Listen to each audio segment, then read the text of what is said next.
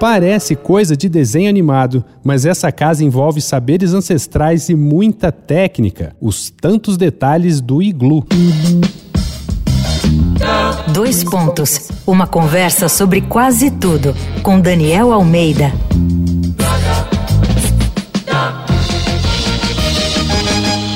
Nesse episódio da série Jeitos de Morar aqui do Dois Pontos, temos que falar de neve. Sim, muita neve. O iglu é um tipo de abrigo encontrado apenas no Ártico. A região fica congelada por meses e com pouca incidência solar. Na Groenlândia, os Inuits, nação indígena local, costumam festejar todos os anos a volta do Sol. Depois de meses de escuridão, o Sol volta a iluminar o céu aos 13 minutos da 13ª hora do 13º dia do mês de janeiro. Mas essa é a única casa dos esquimós? Não! No verão, eles vivem em cabanas feitas com ossos de baleia, musgo e pedras, e cobertas por peles de animais, principalmente focas.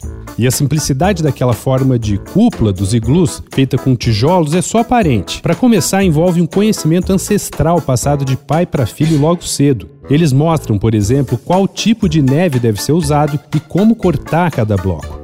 Depois explicam como devem ser unidos os blocos de gelo para garantir que a casa não venha abaixo. E mais, um iglu bem construído deve permitir a entrada da luz e ao mesmo tempo manter fora o vento gelado. Depois de uma primeira camada desses blocos ser colocada em círculo, as superfícies superiores dos blocos são raspadas em ângulo inclinado para formar o primeiro degrau de uma espiral.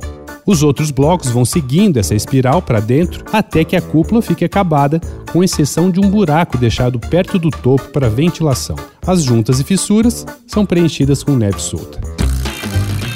Aí você pode se perguntar, mas aonde se dorme dentro do iglu? Aí eu digo, em plataformas de gelo com 60 centímetros de altura e com a ajudinha de uma lamparina a óleo.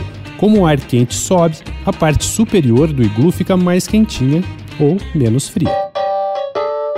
Então já sabe, a próxima vez que for passar uma noite no Ártico, tente deixar sua cama o mais alto possível. Entra lá no arroba Illustration e me fala da noite mais fria que você já passou.